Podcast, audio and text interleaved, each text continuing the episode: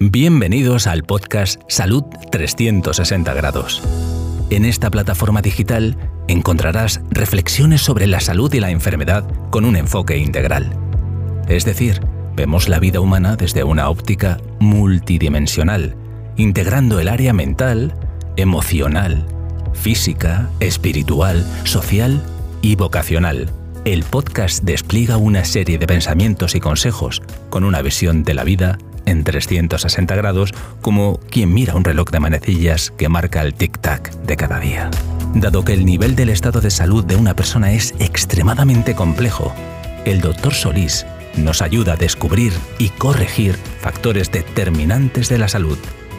Cada semana nos invita a oír pensamientos, reflexiones, temas de actualidad y entrevistas con el objetivo de mejorar la calidad de nuestra salud.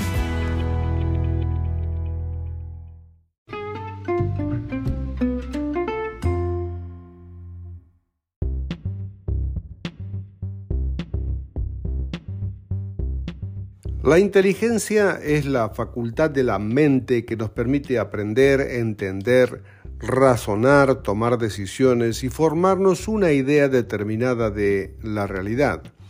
Es un atributo exclusivo de los humanos que nos convierte en seres únicos con la capacidad de gestionar y gobernar la naturaleza.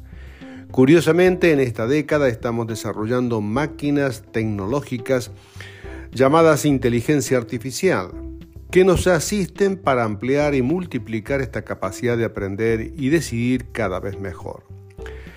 Esta cualidad humana nos debiera de proteger del efecto destructivo del caos, que es el desorden, la confusión, el desconcierto, la desorganización, la anarquía, embrollos y líos enfermizos destructivos. Con el correr del tiempo veremos el efecto de este novedoso avance. Espero poder comunicar en pocos minutos el riesgo y algunos de los beneficios que tiene para la salud la inteligencia artificial. Te ruego que intentes agudizar tu atención para descubrir este nuevo mundo. En este episodio os compartiré una reflexión de máxima actualidad que he titulado Inteligencia Artificial, Orden o Caos. Los medios de comunicación hace solo un par de semanas nos anunciaron el siguiente titular. Chat GPT-4, cómo usarlo, cómo funciona y todas las novedades de la inteligencia artificial.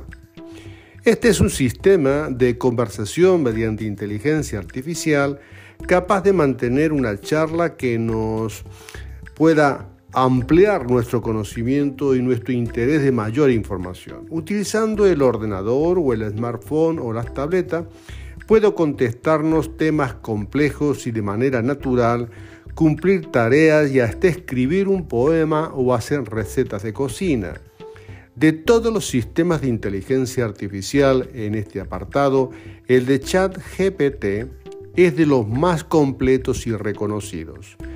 Para el funcionamiento del actual GPT-4 se han recopilado muchísimos datos de todo Internet y se le ha entrenado con complejos procesadores de información para que esta aplicación entienda todas las cosas que le digamos y tenga una respuesta adecuada para que parezca lo más natural posible. Un asistente es como tener el genio de la lámpara de Aladino que nos responde sobre todo lo que deseamos y queremos saber o hacer en todo momento.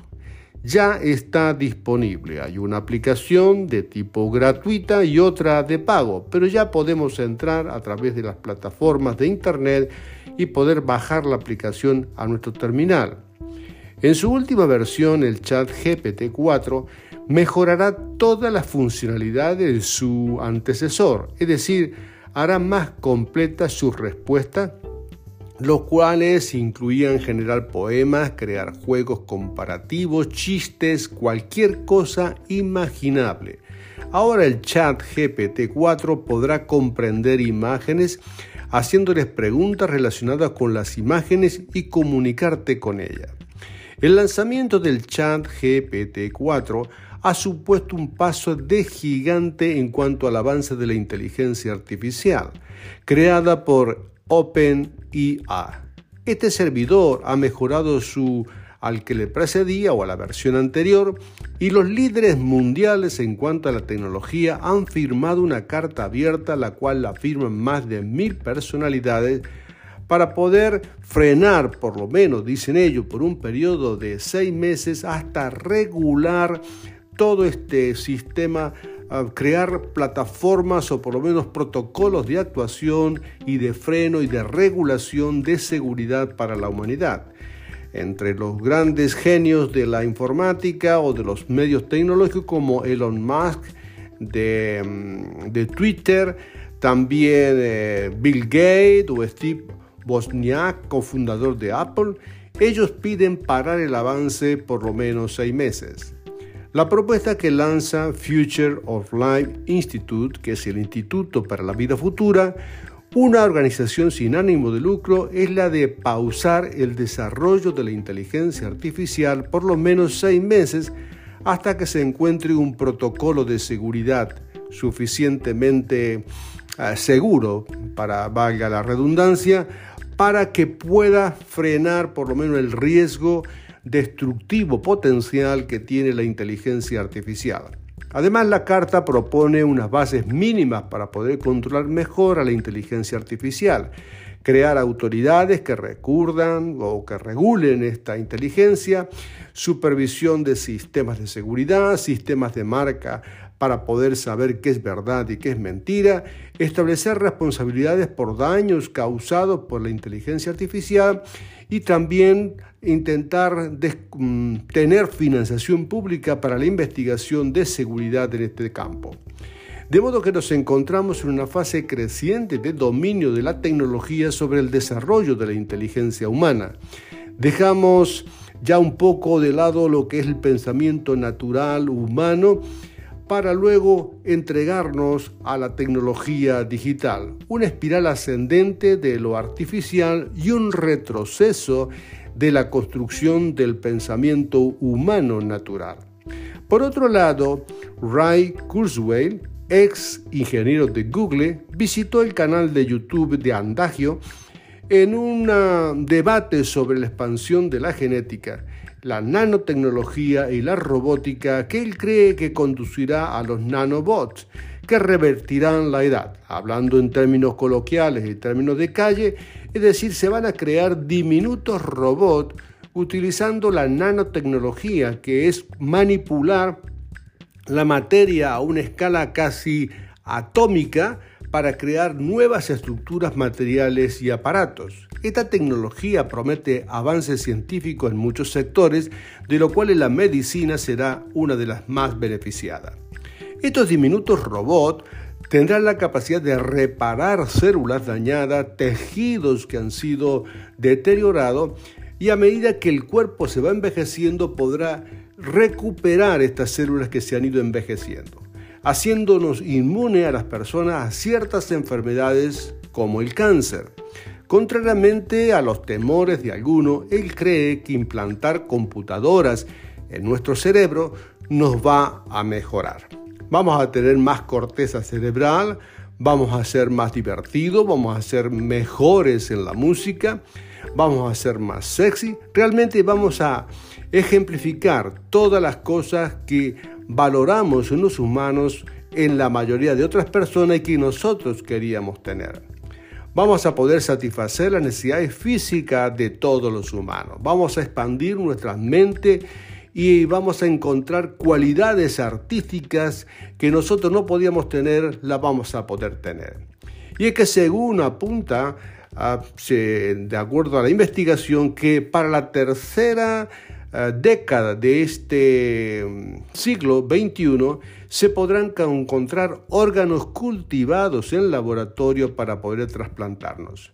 Avances que harían que el ser humano alcanzara la soñada inmortalidad, algo que se ha colocado como meta para el año 2031, quizá para muchos demasiado pronto, pero el avance de la tecnología es tal que podrá ser algo perfectamente creíble, Puede que no esté disponible, será disponible para unos pocos, porque los países eh, que no disponen hoy de, por ejemplo, de medicamentos, eh, tampoco van a disponer de, esta tecnología, pero que ya estará disponible. De modo que la inteligencia artificial nos construye una sociedad aparentemente más cómoda y confortable con escasa necesidad de construir pensamientos propios, una anulación de la capacidad de juicio y pensamiento analítico. Puede que el chat GPT-4 mejore o prolongue nuestra existencia, pero al precio de perder nuestra esencia humana racional. Una nueva construcción social generada por las máquinas digitales, una tendencia progresiva a robotizar la conducta humana para favorecer y dar cabida a una generación no pensante, sin afecto natural, sin claros principios éticos y morales, abriendo la era del transhumanismo, es decir, modificación y ampliación de la capacidad humana, oídos más sensibles, mejor visión, mayor memoria y sensibilidad, mayor resistencia física, por mencionar algunas ampliaciones de las facultades humanas. Se me hace imprescindible crear un ambiente para cultivar relaciones interpersonales naturales y presenciales, porque éstas sin duda van a proteger la mente, el cuerpo y la salud social. Para esto es necesario una pizca de fe y esperanza más allá de la ciencia materialista. Viene a mi mente los primeros versículos del Génesis en donde se nos dice que en el principio creó Dios los cielos y la tierra. Y la tierra estaba desordenada, oscura y vacía. Y la voz creadora de Dios marcó el fin del caos para iluminar y ordenar todo cuanto existe. Puede que en este actual génesis tecnológico si excluimos a Dios de la ecuación, el hombre esté marcando el fin de la era de la luz y el orden para dar comienzo a un tiempo oscuro, caótico e incierto.